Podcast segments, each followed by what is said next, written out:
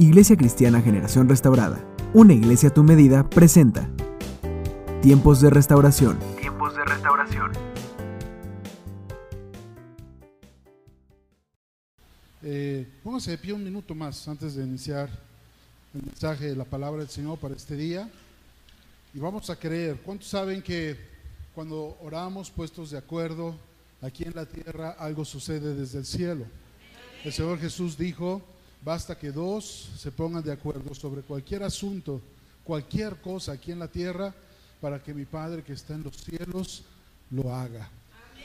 Y estamos creyendo, hemos estado todos orando, todo el ministerio, hemos estado orando por la familia Rodríguez, por el pastor Jacob, creyendo que el Señor lo levantará. La buena obra que el Señor empezó en él, el Señor la terminará y la hará completa y Él se llevará toda la gloria eh, siempre. Así es que vamos a estar unidos este día.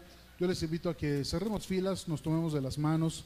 Si necesita recorrerse un poquito a la izquierda o a la derecha, hágalo un momentito. Hechos capítulo 2, versículo 1 dice, estaban todos unánimes, juntos. Y es como creo que estamos hoy. Amén. Vamos a orar. Padre, venimos a ti en el nombre de Jesús, como un solo cuerpo, una sola familia, orando y clamando, Señor, por la vida del pastor Jacob. Oramos, Señor, que tú guíes la mano de los médicos que lo están atendiendo en este momento.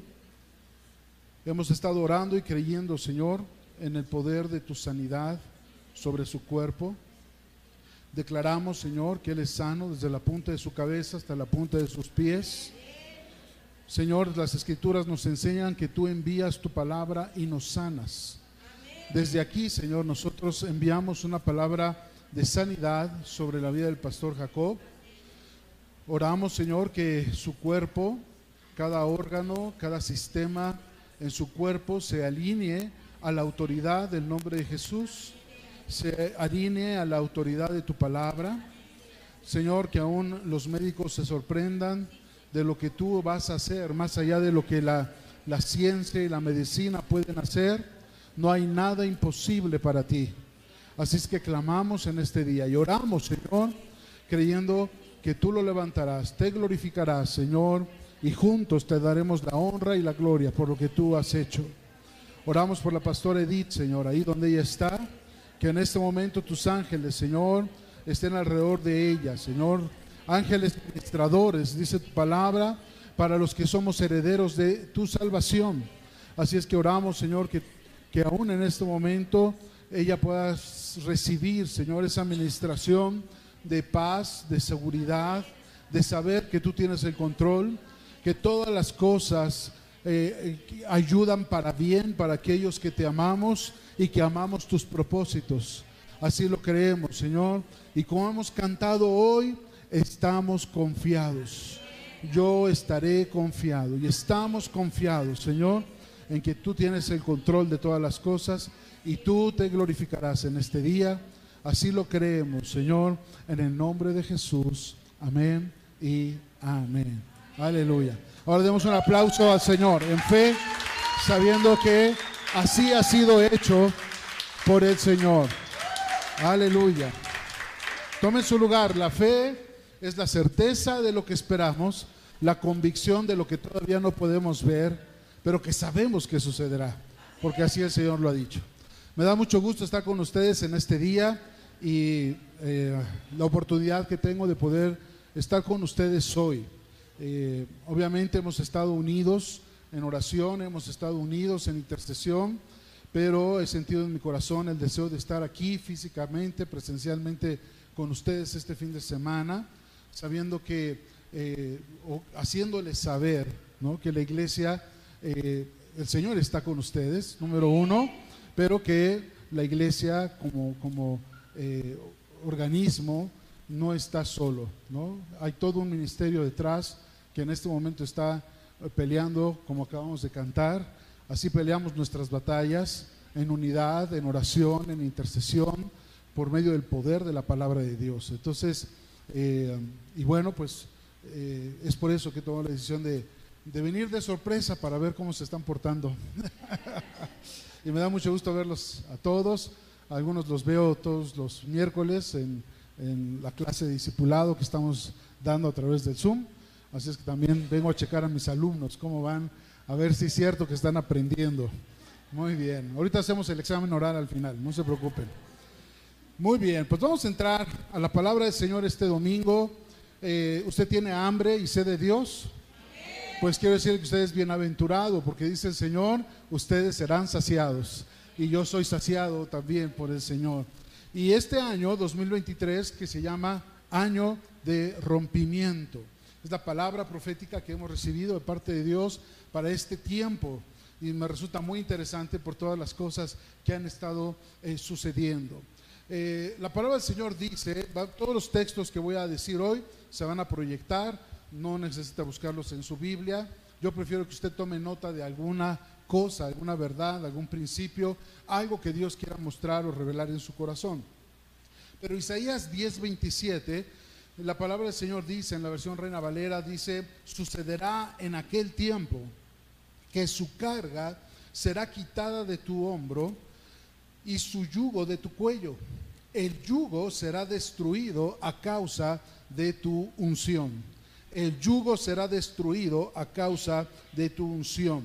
Y en la palabra profética de este año 2023 yo compartí con ustedes eh, que una, una parte de esta palabra es que este año 2023 es un año para el quebrantamiento de yugos.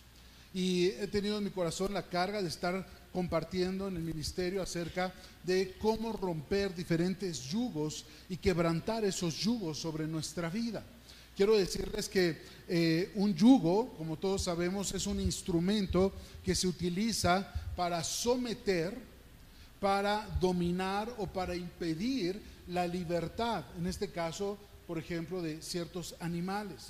Pero en la Biblia, la palabra yugo se usa de manera figurada o como una alegoría para referirse a cualquier tipo de opresión, eh, atadura espiritual, esclavitud o carga. Todo eso significa yugo en las escrituras.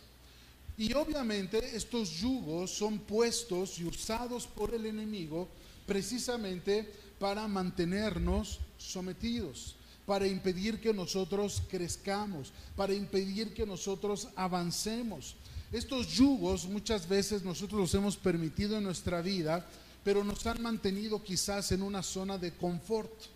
Quizás nos han mantenido eh, de alguna manera, nos ha robado la capacidad de creer a Dios por cosas más grandes, nos ha robado la capacidad de soñar en Dios y obviamente Así no podremos cumplir la visión que Dios tiene para nuestra vida, el propósito y el destino que Dios determinó para todos nosotros. Pero es por causa de el yugo. Tenemos que quebrantar estos yugos si queremos crecer, si queremos avanzar. No podemos seguirnos retrasando. Los yugos lo que hacen precisamente es someter, impedir el avance. Entonces, eh, este tiempo, o yo voy a estar hablando acerca de cómo quebrantar eh, un yugo en particular. Y yo espero, yo estoy programado ya desde hace tiempo, eh, junto con el pastor Jacob, para estar aquí el fin de semana del 2021 de este mes. Y, y, la idea que traigo en mi corazón es compartir con ustedes mucho acerca de lo que es el rompimiento o quebrantamiento de ciertos yugos, porque este es el tiempo. Y, dice la palabra que esos yugos serán eh, quebrantados por causa de la unción de Dios. Y yo creo firmemente que la unción de Dios está sobre este lugar, que la unción de Dios está sobre nuestra vida, que la unción de Dios está sobre este ministerio. Entonces, amados, eh, yo quiero decirles que hoy voy a estar compartiendo con ustedes cómo quebrantar el yugo de la preocupación. ¿Cuántos están preocupados por algo? Seamos honestos, yo sé que somos pura gente espiritual aquí, pero seamos honestos. ¿Cuántos estamos preocupados por alguna cosa? Yo creo que ahorita todos en lo natural podríamos compartir una preocupación por lo que está sucediendo en la vida del pastor Jacob y de su familia. Pero no solamente es eso, ¿no? En general, pareciera que la preocupación forma parte de nuestra vida, ¿no? Y no nos damos cuenta que la preocupación es uno de esos yugos que el enemigo está usando para controlarnos, para mantenernos estancados, para no poder avanzar en los propósitos de Dios. La preocupación tiene eh, ciertas características, pero una de ellas es que la preocupación normalmente tiende a desproporcionar ciertas cosas, situaciones, es decir, magnifica los problemas. No estamos diciendo que no existan los problemas, pero la preocupación hace que los problemas se vean muy grandes, porque la preocupación magnifica los problemas, magnifica los desafíos. Si de por sí tenemos que enfrentar ciertos gigantes, la preocupación nos hace ver a los gigantes todavía más gigantes, más grandes. Muchas veces la preocupación magnifica las necesidades o magnifica la crisis que estamos enfrentando. ¿Y qué sucede? Que nos empezamos a angustiar por cosas que aún no han sucedido. ¿A cuántos les ha pasado eso? Seamos honestos. Empezamos a, caer en algún tipo de, de ansiedad o de angustia por cosas que no han sucedido y que muchas veces ni siquiera sucederán. ¿Cuántas veces nos hemos preocupado por algo y hemos visto, eh, como dice en el mundo, ¿no? Espera lo mejor, pero prepárate para lo peor. Es una contradicción acerca de la fe, por ejemplo, ¿no? Pero es muy común que dicen en el mundo, eh, espera lo mejor, pero prepárate para lo peor. Para prepararte para lo peor, pues necesitas imaginarte estar en el escenario de lo peor. ¿Y, cuántas veces nos hemos angustiado o preocupado pues hemos estado bajo el yugo de la preocupación simplemente porque se magnificaron las cosas, pero al final no sucedió lo que esperábamos. No fue tan grande el problema o finalmente el Señor nos ayudó a resolver el problema o finalmente el Señor suplió la necesidad o finalmente pudimos derrotar el desafío. El problema una vez más es que la preocupación, y para los que toman nota esto sí, apúntenlo porque es la clave del mensaje, la preocupación es un asesino silencioso. Escuchen muy bien esto, la preocupación es un asesino silencioso. Y este, este enemigo, que es la preocupación, este asesino silencioso, tiene la capacidad de afectar todo nuestro ser. La preocupación afecta a nuestro espíritu, la preocupación afecta nuestra alma, es decir, nuestros pensamientos, nuestras emociones o sentimientos y aún nuestra voluntad. Y la preocupación también, gracias, es un asesino eh, silencioso que afecta incluso nuestro cuerpo físico, afecta nuestra salud. Por ejemplo, la preocupación tiene la capacidad de drenar tu vida espiritual. La preocupación ahoga tu fe, ahoga tu esperanza. La preocupación tiene eh, estas cualidades de poder robarte la paz. La preocupación puede robarte el gozo. Y todas esas cosas no nacen en, en, la mente o en el corazón del hombre, son las cosas que Dios ha puesto en nuestro espíritu.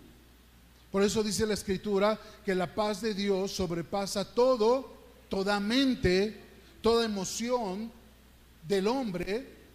¿Por qué? Porque es algo espiritual. Pero fíjense cómo la preocupación, y diga, si estoy mintiendo me lo dice, pero ¿cuántas veces la preocupación nos ha robado el gozo? ¿Cuántas veces la preocupación nos ha robado la paz? Entonces, por ejemplo, esa es la manera en cómo la preocupación afecta nuestro espíritu. ¿Cómo afecta nuestra mente? Pues obviamente la preocupación eh, roba tu creatividad, la preocupación te hace perder eh, efectividad, afecta tu desempeño. ¿Cuántas veces quizás tú estás trabajando eh, o estás haciendo algo, pero por estar pensando en eso que te preocupa, pierdes la concentración, dejas de ser efectivo en lo que estás haciendo, empiezas a cometer ciertos errores. ¿Por qué? Porque la preocupación, este asesino eh, silencioso, drena tus capacidades, drena tu manera de pensar, drena tu productividad. Y no se diga el área de las emociones. ¿Qué sucede cuando uno está preocupado? Seamos honestos, empezamos a caer en estrés y empieza a afectar nuestras emociones, nuestros sentimientos. ¿Qué sucede? Empezamos a sentirnos irritables, ¿no? Y hasta nos justificamos. ¿Por qué estás tan de mal genio? Ay, pues es que estoy preocupado. ¿no? Oye, ¿por qué no, no estás, te ves agotado, te ves cansado, como que no dormiste bien? Claro, porque la preocupación causa trastornos del sueño. Y eso obviamente hace que en el día pues estés todo somnoliento, ¿no? Más que por el calor, estás todo somnoliento. ¿Por qué? Porque estás preocupado. Entonces, eh, la preocupación empieza a causar que tú estés inquieto, que estés con temor. Obviamente te lleva esto a tomar malas decisiones. Pero no te das cuenta que todo esto sucede en tu carácter, en tus emociones, eh, en tu manera de pensar, porque estás afectado por la preocupación. Has permitido que este asesino silencioso pueda entrar a tu mente y a tu corazón. ¿Y qué sucede? Esto el enemigo lo usa para poner un yugo sobre tu vida. Y todo el tiempo estás así, bajo ese yugo. Y cuando hablo de que eh, la preocupación es un asesino que también drena tu salud, es porque está comprobado y cualquiera puede consultar eh, en internet o leer artículos eh, de medicina de cómo la preocupación puede colapsar tu sistema nervioso. Hablando físicamente, causa la preocupación tal tensión que obviamente tus músculos, tu cuerpo empieza a contracturarse, empiezas a sentir dolores musculares, empiezas a sentir, eh, se eleva tu presión arterial. La preocupación hace que empieces a tener, muchas personas tienen problemas gastrointestinales, les da la famosa gastritis, pero no porque eh, comieron más tacos de los que debieran, sino porque están preocupados y esa angustia les genera el que no puedan eh, eh, estar bien en su sistema gastrointestinal. Y no se digan las taquicardias, están nerviosos. Fíjense todo lo que hace la preocupación. Y por eso es que estamos hablando de que la preocupación es un yugo que el enemigo pone sobre nuestras vidas para mantenernos sometidos. Yo decía hace un momento, la fe es la garantía de lo que esperamos en Dios. Es correcto, ¿verdad? Después la fe, la garantía o la certeza, la seguridad de que lo que Dios ha dicho, eso sucederá. Pero resulta que muchos cristianos viven en este paralelismo entre la fe y la preocupación. Sí, bueno, yo creo pero, entonces, o, estás creyendo o no estás creyendo. ¿Estás esperando y crees que Dios hará lo que Él ha prometido? Porque la preocupación, por el otro lado, es la garantía de que el desastre viene. La preocupación es la garantía de que vas a experimentar una derrota, un fracaso o vas a enfrentar desesperación. Así como la fe es la certeza, la seguridad de que Dios hará lo que Él ha prometido, la preocupación es la garantía de que sucederá lo peor, de que sucederá el desastre, la derrota, el fracaso. Algunos de ustedes estuvieron en el discipulado de fe que produce milagros. ¿Cuántos tomaron ese discipulado? Levante su mano. Perfecto. Suficientes como para saber lo que explicábamos en el discipulado. Creer incorrectamente es lo que la Biblia llama incredulidad. Incredulidad no, no significa no creer. Todos nosotros, todos los seres humanos, tenemos la capacidad de creer. Está inherente en nosotros.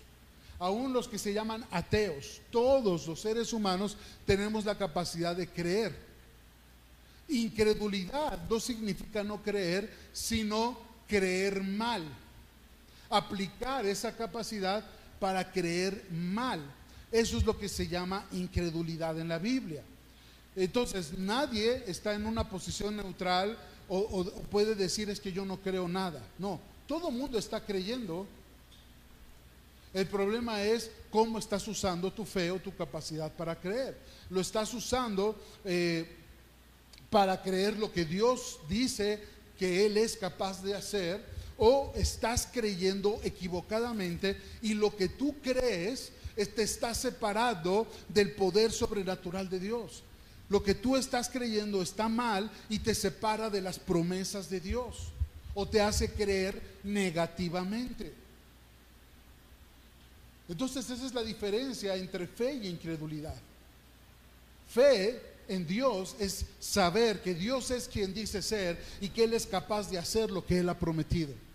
¿Cuántos lo creen? Incredulidad es creer negativamente, es no creer que Dios puede hacer lo que Él dice que puede hacer. Así es que, amados, Juan 14.1, en la nueva traducción viviente, dice, no dejen que el corazón se les llene de angustia o de preocupación. Confíen en Dios y confíen también en mí. La preocupación o la angustia te separa de creer en lo que Dios ha dicho. Y el Señor viene hoy y nos dice, no dejen que el corazón se les llene de angustia. Confíen en el Padre, confíen en Dios y también confíen en mí. Vamos a leer rápidamente una historia en el libro de los Hechos, Hechos capítulo 12, versículos del 1 al 7. Síganlo con su vista, lo voy a leer en la nueva versión internacional. La palabra del Señor dice, en ese tiempo el rey Herodes hizo arrestar, sí dije, ¿verdad? Hechos 12 del 1 al 7. Ok. En ese tiempo el rey Herodes hizo arrestar a algunos de la iglesia con el fin de maltratarlos. A Jacobo, hermano de Juan, lo mandó matar a espada. Al ver que esto agradaba a los judíos, procedió a prender también a Pedro. Esto sucedió durante la fiesta de los panes sin levadura. Después de arrestarlo, lo metió en la cárcel, lo puso bajo la vigilancia de cuatro grupos de cuatro soldados cada uno. Dieciséis soldados para cuidar a Pedro. Tenía la intención de hacerlo comparecer en juicio público después de la Pascua, obviamente para matarlo. Pero mientras mantenían a Pedro en la cárcel, ¿qué hacía la iglesia? Oraba constante y fervientemente a Dios por él. Es lo que ha estado sucediendo también en este tiempo, ¿verdad? ¿Y qué dice la palabra? La misma noche en que Herodes estaba a punto de sacar a Pedro para someterlo a juicio, este dormía entre dos soldados sujeto con dos cadenas. Unos guardias vigilaban la entrada de la cárcel. De repente apareció un ángel del Señor y una luz resplandeció en la celda. Despertó a Pedro con unas palmadas en el costado y le dijo, date prisa, levántate. Las cadenas cayeron de las manos de Pedro. Ahorita vamos a regresar a ese pasaje. Yo les decía hace un momento que la preocupación es incredulidad. ¿Cuántos incrédulos hay aquí? De repente, ¿verdad? A veces. Sí, ¿verdad? Porque todos se pusieron muy espirituales. No, pastor, aquí, aquí puro, puro hombre y mujer de fe, ¿verdad? Sí, amados. Pero quiero decirles que la preocupación muchas veces demuestra que tú no crees que Dios pueda protegerte. Cuando tú y yo nos preocupamos, yo sé que en lo natural, porque eso forma parte de nuestra naturaleza humana, nuestra condición humana, que hay cosas que nos, que nos pueden causar un impacto en el momento, pero ahí es donde tú tienes la, capacidad de decidir qué vas a creer con lo que tú estás escuchando. Por eso dice la escritura que el hombre justo no tendrá temor de malas noticias. ¿Esto qué quiere decir? No quiere decir que no vamos a recibir malas noticias, situaciones inesperadas, eh, cosas que no sabían, sabíamos que estaban sucediendo, eh, algo que nos tomó por sorpresa. y, y que pareciera que es algo negativo, pero de entrada tú y yo sabemos que en nuestra vida como hijos de Dios, nada de lo que sucede es negativo. Ustedes lo creen, porque yo no oigo muchos amenes. En la vida del creyente, del cristiano, nada de lo que sucede es negativo, aunque parece que es negativo. ¿Qué acabamos de cantar hace un momento? La Biblia dice que cantemos con el Espíritu, pero que también cantemos con el entendimiento, que entendamos lo que estamos cantando. ¿Cuál fue el canto que eh, Jenny nos hizo favor de dirigir hace un momento? Todo lo que viene del enemigo, Dios lo transforma para bien. Ninguna arma forjada que se haya levantado contra ti prosperará. No quiere decir que no va a haber armas forjadas en contra de nosotros o ataques del enemigo. No significa que eh, tenemos una vida sin ninguna eh, eh, situación que enfrentar difícil. No. Pero tú tienes la capacidad, ¿qué vas a hacer con la información que estás recibiendo? Y yo creo, yo espero que ustedes crean conmigo, que todas las cosas que suceden a los que amamos a Dios son para bien. Y cuando dice todas, significa aún aquellas que no nos gustan, que no podemos entender, que no les encontramos explicación, que no quisiéramos tener que pasar por ellas, aún lo que está pasando hoy en la vida de los pastores, aún todo esto es para bien, para bien de ellos, para bien de su familia y para bien de este ministerio. Y tú tienes que pararte y saber qué vas a creer. Pero la preocupación demuestra muchas veces que no estás creyendo que Dios pueda protegerte, que Dios puede proveerte, que Dios puede sanarte, que Dios puede romper los yugos y las cadenas que te están esclavizando. Y la preocupación te hace ser un incrédulo, porque estás creyendo mal, estás creyendo que Dios no lo puede hacer. Recuerden lo que les decía hace un momento, la preocupación magnifica el problema, pero la fe magnifica a Dios sobre el problema. ¿Qué es lo que estás viendo más grande? ¿El problema? ¿El desafío, el gigante, la enfermedad, la, necesidad? ¿O estás viendo a Dios magnificarse por encima de todas estas cosas? ¿Qué es lo que tú estás creyendo? ¿Cuál es el problema? Que muchas veces estamos hablando más del problema de lo que declaramos de la palabra de Dios. Señor, yo no niego, yo, yo me imagino de repente al profeta Eliseo y a su siervo Giesi, cuando estaban rodeados, ahorita me acordé por el canto, ¿no? Aunque yo esté rodeado o lo que vea físicamente, yo sé que estoy rodeado, pero hay algo más grande que los rodea, ¿no? ¿Y qué sucedió? Yo imagino que Eliseo y Giesi, Eliseo en su corazón decía, sí, efectivamente, hay todo un ejército a nuestro alrededor. No estoy negando la realidad de que está sucediendo esto, pero lo que sí sé es que mayor es el que está con nosotros que el, el que viene en contra de nosotros. El enemigo piensa que me tiene rodeado, pero el enemigo no puede ver que hay todo un ejército mucho más grande que lo está rodeando a él. El que se mete contigo se mete con el Señor. Entonces el punto es, ¿lo puedes creer? Hablas mal del problema, hablas más, perdón, del problema, que es lo que dice Dios en su palabra. Yo quiero decirte hoy, con toda certeza, lo digo, Dios está en control de cada situación, de cada dimensión en nuestra vida, Dios está en control. Y que en realidad, si Dios está en control y yo lo creo, entonces no tengo por qué preocuparme. Voltea a ver a tu vecino y dile, Dios está en control. Dilo con fe, Dios está en control. No te preocupes. Así díselo, no te preocupes. Dale una palmadita en la espalda, así estírate tantito y dile, no te preocupes. Dios está en control. Dios es omnisciente, Dios todo, todo lo conoce, Dios es omnipotente, Dios todo lo puede. Cuando Dios habla, cuando tú declaras la palabra de Dios, cosas extraordinarias suceden. Porque no son tus palabras es la palabra de Dios verbalizada por medio de tu boca. Y lo que tú hablas, no estás hablando de tu propia cosecha, estás declarando la palabra de Dios. Y por medio de su palabra, Dios creó todas las cosas. Dios llama las cosas que no son como si fuesen. Y sí, puedo, puedo ver a mi hermano en la fe eh, que, que está batallando con la enfermedad. Sí, puede ser que sí, lo estás viendo, pero hay algo mayor en tu boca, que es la palabra de Dios. Por eso dice la escritura, diga el débil, pero ¿qué tiene que hacer? Dígalo. El enfermo, ¿qué tiene que decir? Sano soy.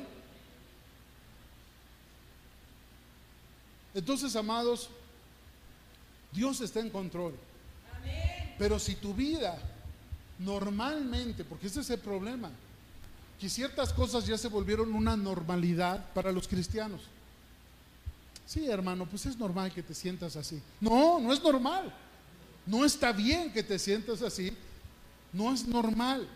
Si tú estás en caos y en confusión, estás en estrés, depresión, ansiedad, temor, porque la preocupación, eso significa que la preocupación vino a tomar el control de tu vida y no le has cedido el control de tu vida a Dios. ¿Sí estoy siendo claro con esto? ¿Quién está en control de tu vida? ¿Quién está en control de lo que sucede en tu espíritu, en tu mente, en tu corazón, eh, eh, eh, en tus emociones, en tu voluntad, aún en tu cuerpo? ¿Quién está en control? Dios. El creyente no es que no esté enfermo, estamos sanos, pero lidiamos con la enfermedad. ¿Sí me explico? Tenemos que tener mucho cuidado, y ese es tema de otro seminario, cómo hablamos, el poder de nuestra boca. Es más, les comparto, si pueden buscar en Spotify el podcast del pastor Roberto Islas, ahí lo, lo, que ahorita está publicado ahí es todo un seminario de cinco, cinco predicaciones completas sobre el poder de nuestra boca. Porque por un lado estamos creyendo a Dios, pero por el otro lado estamos declarando fracaso, enfermedad, eh, eh, pobreza, limitación, escasez, derrota. Entonces, amados, es tiempo de que tú entres al reposo de Dios. Es tiempo de que tú vengas y pongas todo bajo, bajo el control, la soberanía de Dios. Piensa por favor cuánto tiempo has perdido, cuánto tú te has desgastado desperdiciando eh, tiempo y, energía y salud preocupándote por cosas que aún no suceden. Es más, por cosas que quizás ni siquiera van a pasar. Filipenses 4:6, nueva traducción viviente. No se preocupen, ¿qué dice ahí? Por nada. ¿Se lo están proyectando? No. Ok. Filipenses 4:6, se los voy a leer, nueva traducción viviente. No se preocupen por nada, en cambio, oren. ¿Cómo peleamos nuestras batallas? ¿Cómo? Orando. Lo acabamos de cantar. Así peleo mis batallas. ¿Cómo? Orando. ¿La batalla de quién es? Es de Dios. Entonces, amados, dice, en cambio, oren por todo, díganle a Dios lo que necesitan. Y fíjense qué, extraordinario.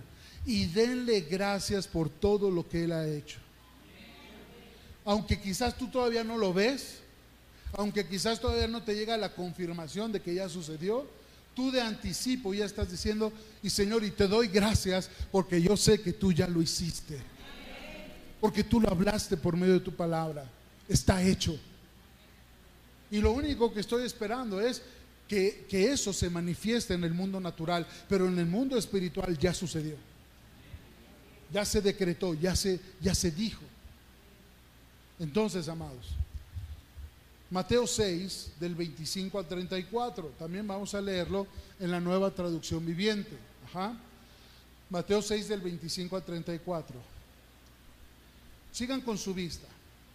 Por eso les digo que, no los escucho, No se preocupen por la vida diaria, si tendrán suficiente alimento y bebida o suficiente ropa para vestirse. ¿Acaso no es la vida más que la comida y el cuerpo más que la ropa? Miren a los pájaros, no plantan, no cosechan ni guardan comida en graneros porque el Padre Celestial los alimenta. ¿Y no son ustedes para Él mucho más valiosos que ellos? ¿Acaso con todas sus preocupaciones pueden añadir un solo momento a su vida? Versículo 28. ¿Y por qué? Preocuparse por la ropa. Miren cómo crecen los lirios del campo. No trabajan ni cosen su ropa. Sin embargo, ni Salomón con toda su gloria se vistió tan hermoso como ellos.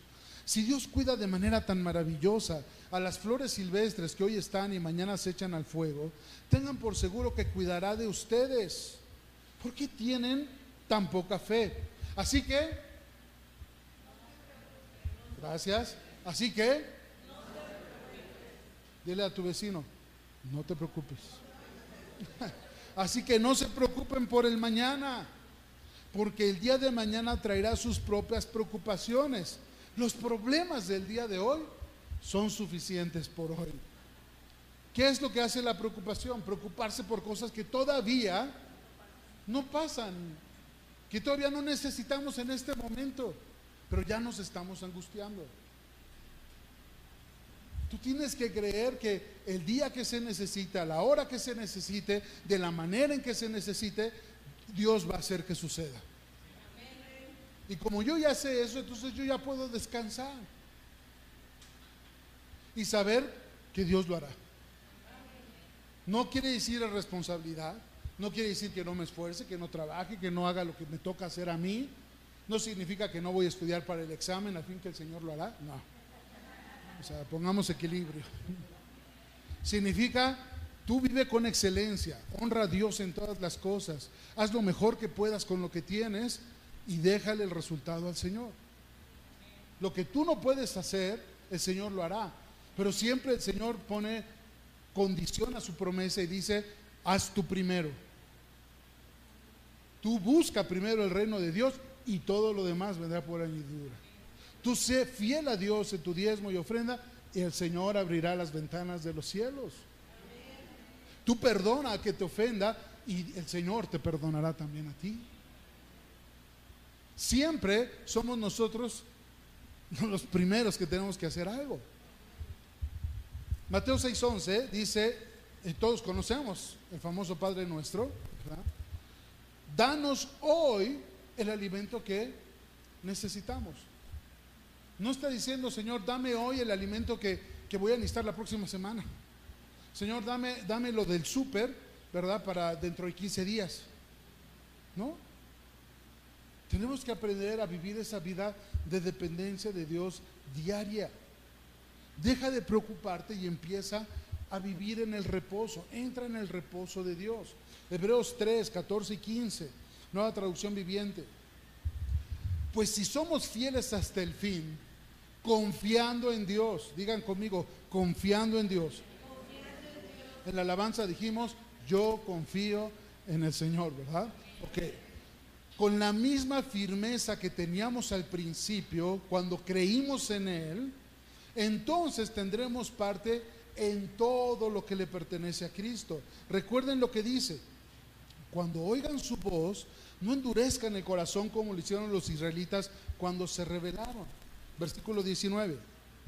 Como vemos, ellos no pudieron entrar en el descanso de Dios a causa de su incredulidad. Qué tremendo. Hay gente que no entra en el reposo de Dios. ¿Por qué? Porque están creyendo mal. No están creyendo que Dios hará lo que Él dice que hará. Estuvimos hablando acerca del año de fe, ¿se acuerdan? ¿Y qué, qué, es la fe? Otra de las cosas que vimos durante el año de fe. Estuvimos hablando y diciendo, Señor, yo creo que tú eres quien dice ser. Yo creo que Dios cumplirá todo lo que Él ha prometido en mi vida. Yo quiero darte buenas noticias hoy. Dios es nuestro protector. Dios es nuestro sanador. Dios es nuestro proveedor. Dios es nuestro refugio, Dios es nuestra paz, Dios es nuestro escudo, Dios está aquí hoy, Dios está presente, Dios abre caminos donde no los hay. Dios está con nosotros, Dios no puede fallar. A Dios no se le ha escapado nada.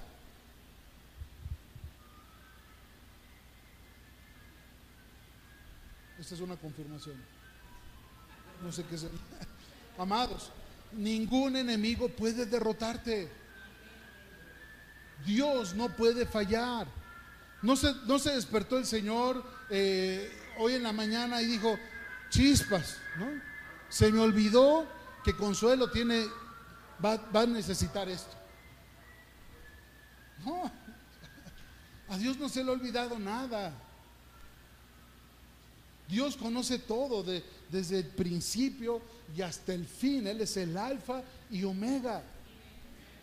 Cada día de nuestra vida, dice el Salmo 139, cada día de nuestra vida estaba diseñado, planeado por Dios. Él sabía exactamente por lo que íbamos a pasar, qué experiencias íbamos a tener, qué desafíos íbamos a enfrentar, qué crisis o qué situaciones se iban a levantar. Y ya de antemano Dios hizo provisión para todo eso. Dios no se está tronando los, dedos diciendo, ¿y ahora cómo le vamos a hacer? ¿Se me olvidó? No. Dios hizo provisión por anticipado. Yo te quiero decir, ¿cuál es el antídoto para la preocupación? ¿Cómo vamos a romper el yugo de la preocupación? Y les va a parecer algo tan sencillo, porque yo sé que todos ustedes son eh, grandes teólogos, ¿verdad? estudiosos de las escrituras y hay un pasaje que yo creo que todos hemos estudiado, conocemos, oramos y hasta lo hemos predicado. El antídoto para la preocupación es el Salmo 23. Salmo 23, particularmente en la nueva traducción viviente. Fíjense, el Señor es mi pastor. Tengo todo lo que necesito no dice, voy a tener o tuve. No, tengo. Presente, activo, continuo, todos los días, cada mañana. Tengo todo lo que necesito. En verdes prados me deja descansar. Me conduce junto a arroyos tranquilos. Él renueva mis fuerzas. Me guía por sendas correctas y así da honra a su nombre aun cuando yo pase por el valle más oscuro. ¿Qué dice ahí? No temeré, no me preocuparé, no estaré en angustia. ¿Por qué? Porque tú estás a mi lado. Tu vara y tu callado me protegen y me confortan. Me preparas un baquete en presencia de mis enemigos. Cuando la crisis, la enfermedad y todos nuestros enemigos nos enfrentan, el Señor ya está preparando un banquete, una mesa delante de nosotros, con todo lo que nosotros necesitamos, desarmando completamente al enemigo. Me honra ungiendo mi cabeza con aceite. Mi copa se desborda de bendiciones. Ciertamente tu bondad y tu amor inagotable me seguirán todos los días de mi vida y en la casa del Señor viviré por siempre. Yo te pregunto, después de leer esto, ¿Tienes por qué preocuparte por la provisión de Dios? No, el Señor es mi pastor y tengo todo lo que necesito. tú tienes que creerlo y declararlo. Y, Señor, gracias porque en ti tengo todo lo que necesito.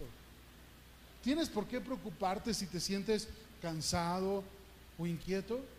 Pues de acuerdo a lo que dice la palabra, no. ¿Por qué? Porque el Señor me hace descansar, me lleva a aguas tranquilas me lleva a, ver despastos para que yo pueda descansar. Cuando te sientes débil, enfermo o, desanimado, ¿tienes por qué preocuparte? No, ¿por qué? Dice el versículo 3, porque Él renueva mis fuerzas. ¿Saben qué significa renovar? A veces pensamos que renovar es cargar pilas. No, renovar es hacer algo totalmente nuevo. Cuando la palabra del Señor dice, nuevas son tus misericordias cada mañana. es que ya las misericordias de ayer, el maná de ayer ya cesó. Ahora hay un nuevo maná. Hay una nueva misericordia hoy que no existía antes y hoy Dios la renovó. Muchos cristianos es que voy a cargar pila el domingo. Voy a cargar pilas para la semana. No, no es cargar pilas. El Señor hace algo nuevo cada día y Él renueva ya las fuerzas que te faltaron o que sientes que no tuviste o que te sobraron del día de ayer, ya fueron. Hoy Dios te da nuevas fuerzas. Por eso dice la palabra, Él renueva mis fuerzas. ¿Tienes por qué sentirte preocupado cuando no sabes a dónde ir o qué decisión tomar? En realidad no, de acuerdo al Salmo 23 que acabamos eh, de leer, dice la palabra que Él me guía por las sendas correctas.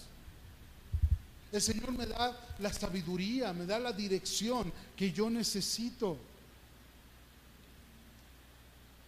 ¿Tienes por qué preocuparte por tus enemigos o por el enemigo? No. Acabamos de leer que el Señor nos protege con su vara y su callado. Porque mayor es el que está en ti que el que viene en contra tuya. Porque aún el Señor, como lo expliqué, ya preparó un banquete delante de ti, aún en presencia de tus angustiadores. Aquellos que te querían ver derrotado, enfermo, fracasado, derrotado, eh, eh, humillado, el Señor te honra y prepara una mesa con todo lo que tú necesitas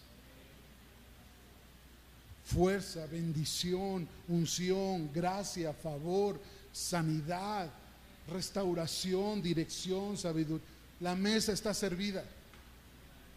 El Señor ya aderezó mesa delante de ti en presencia de todos aquellos y del enemigo que te quería ver destruido.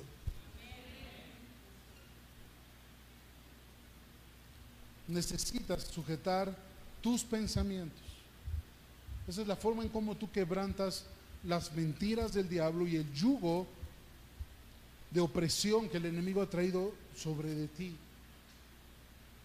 Tiene que llegar un día en que tú digas, hasta aquí. Ya estoy cansado de estar viviendo así, con este peso, con esta carga, con este yugo. Esto se tiene que quebrantar hoy. La unción de Dios está aquí. Está disponible para ti. Isaías 26, 3. Tú guardarás en perfecta paz, completa, a todos los que confían en ti, a todos los que concentran en ti sus pensamientos. Esta, versión me encanta, ¿no? La traducción viviente. A todos los que concentran en ti sus pensamientos. Mi pregunta es, cuando la preocupación, este asesino silencioso, viene a tocar la puerta de tu mente, de tu corazón, ¿qué vas a hacer? Cuando sientas que, ese vacío en el estómago, esa, esa taquicardia, ese, ese temor, eso que viene como un ataque directo del enemigo para traer otra vez este yugo de preocupación, ¿qué vas a decidir hacer? Pues inyéctate el Salmo 23. háganse cuenta que es la receta del doctor para ustedes hoy. inyéctate el Salmo 23. Declara la verdad de la palabra. No te va a llevar más de tres o cuatro minutos hacerlo cada mañana. Y después concentra, dice aquí, concentra en el Señor tus pensamientos. Sí, Señor, estoy enfrentando esto, estoy viendo a este gigante. Pero Señor, tú eres más grande que ese gigante y tú estás conmigo. En Cristo yo soy más que vencedor. En Cristo yo soy sano. En Cristo yo soy libre.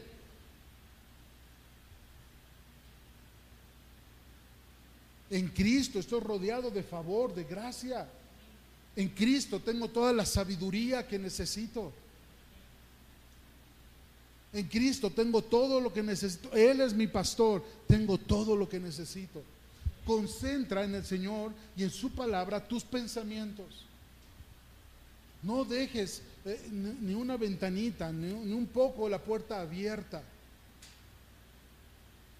No le des lugar al enemigo, porque es un asesino silencioso. Y él usa la preocupación como un yugo para someterte. Y cuando menos te das cuenta, es la preocupación la que controla tu vida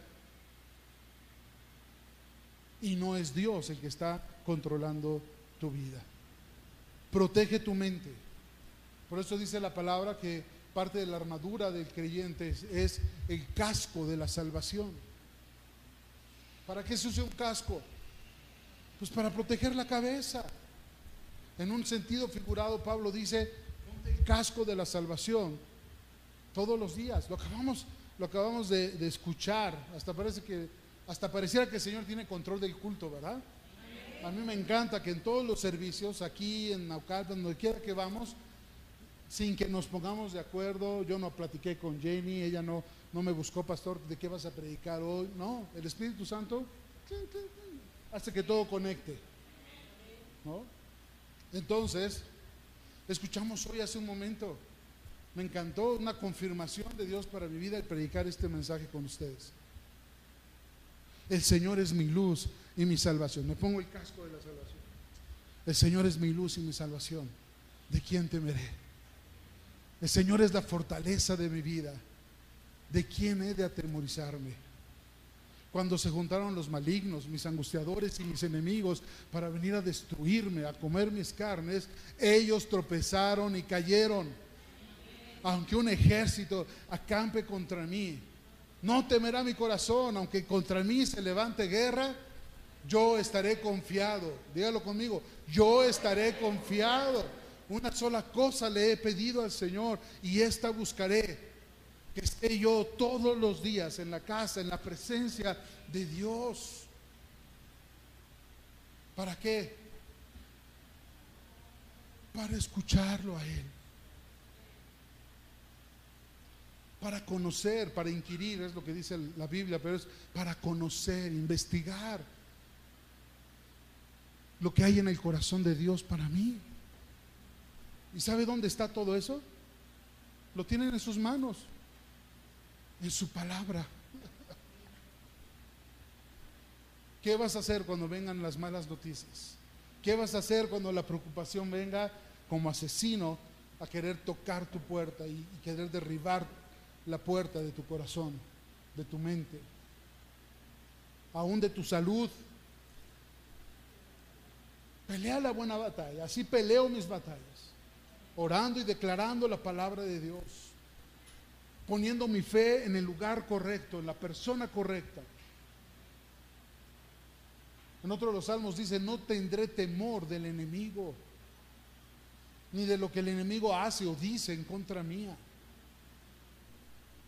Dice, dice el salmo, David escribió, la lengua del enemigo es como una espada afilada que tiene el propósito de penetrar mi vida y destruirme. ¿A quién vas a escuchar? Ponte el casco de la salvación. Protege tu cabeza, tus oídos, tus ojos, tu boca. Concentra tus pensamientos en la palabra del Señor. Ahora, ¿y qué tiene que ver todo esto con Pedro en la cárcel? Algunos se preguntará si es que todavía se acuerdan que leímos de Pedro, ¿verdad? bueno, el resumen y para cerrar. En la versión que leímos, no le hace justicia a la versión Reina Valera, cuando dice que el ángel, en, lo que leímos dice que el ángel vino, estaba Pedro ahí y le dio unas palmadas. Pero cuando tú lees la versión original o ves la Reina Valera 60, dice que el ángel tuvo que golpearlo. Aquí lo suavizaron un poquito, pero en esta versión dice que tuvo que sacudirlo y golpearlo para que se despertara. Y es muy interesante porque yo no sé ustedes, pero porque ya sé que estamos muy espirituales, Pero si tú sabes que estás en un gran peligro, si tú sabes que el propósito que es que a la mañana siguiente te van a presentar para juzgarte y para decapitarte, para asesinarte, tú podrías dormir en la noche? Pues en lo natural no, por supuesto que no. Pero ¿qué hizo Pedro? Estaba roncando el hombre, estaba durmiendo como bebé. El ángel tuvo que sacudirlo y golpearlo para que se despertara.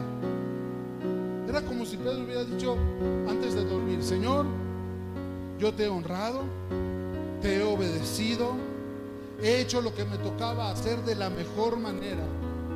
Ahora, Señor, voy a estar en paz. En paz me acostaré y así mismo dormiré, porque solo tú me haces vivir confiado. Señor, voy a descansar en ti, voy a entrar en el reposo de Dios, porque yo confío en ti. Y se durmió. Y ni un ángel lo pudo despertar. ¿Por qué? Me recuerda tanto al Señor Jesús en la barca. Estos pescadores experimentados, marineros de profesión, se estaban literalmente ahogando y ahogándose en su corazón en medio de la tormenta pensando que moriría. ¿Y el Señor qué estaba haciendo? En paz me acostaré y así mismo dormiré. Aunque un ejército se levante en contra mí, aunque las tormentas se levanten, aunque el enemigo me quiera asesinar y destruir, no temeré mal alguno, porque tú estás siempre a mi lado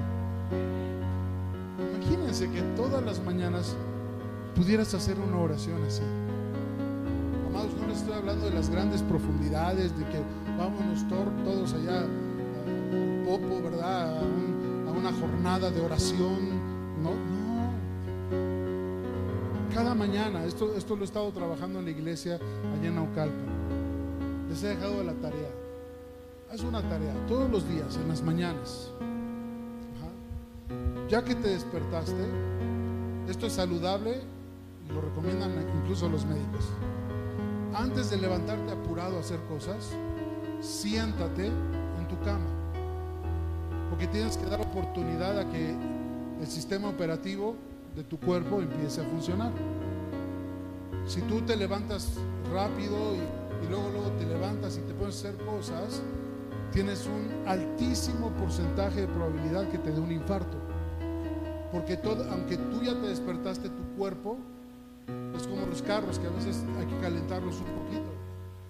Porque la maquinaria todavía no está lo suficientemente lista o lubricada para empezar a acelerar. Lo mismo sucede con el cuerpo humano. Entonces yo lo que les digo es, siéntate ahí en tu cama y así sentado, toma tres minutos y empieza a orar y a declarar lo que el Señor nos ha estado hablando cada domingo.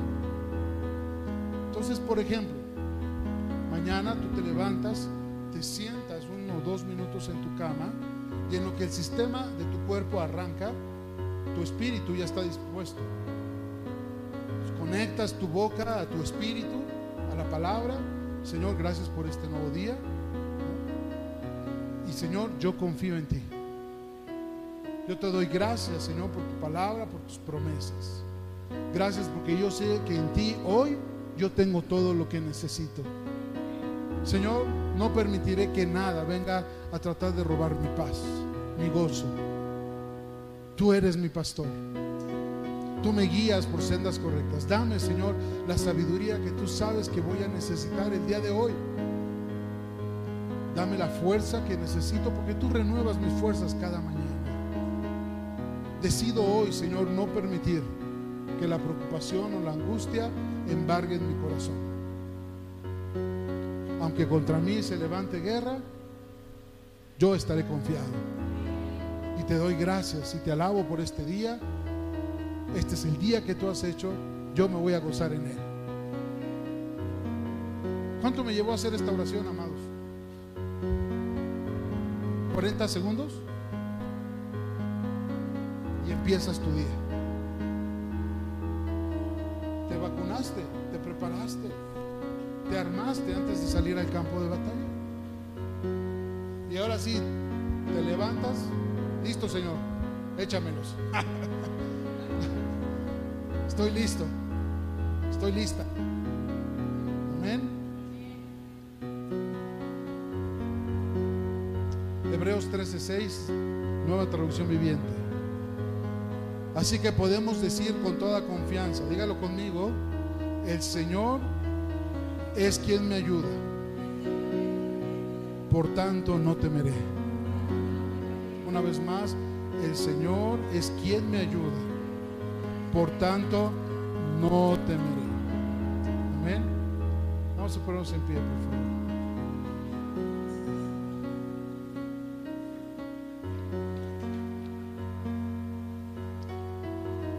Te damos gracias por tu palabra. Entonces, Señor, que tú eres quien nos ha hablado el día de hoy.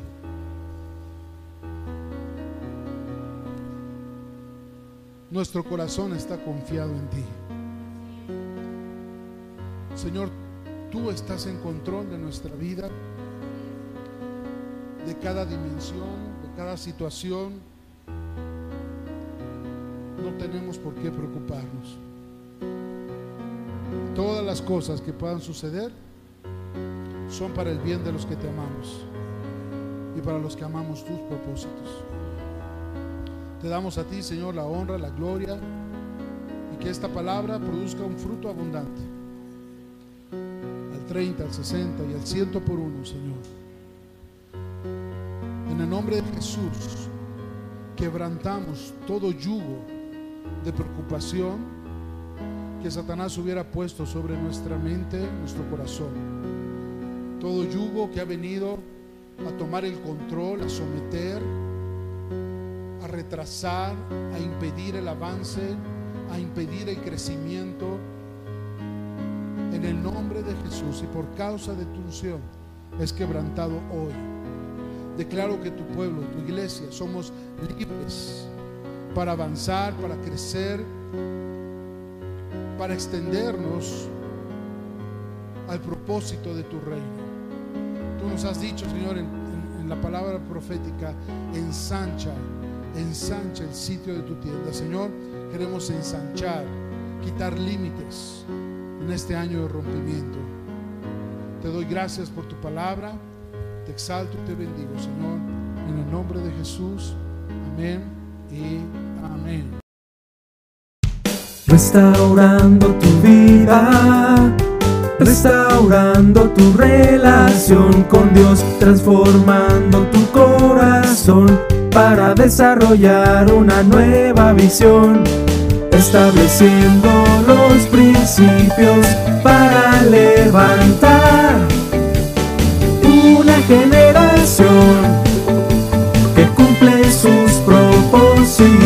en Dios, generación restaurada. Ven a vivir la gloria del Señor, generación restaurada. Ven a celebrar, generación restaurada. Una iglesia a tu.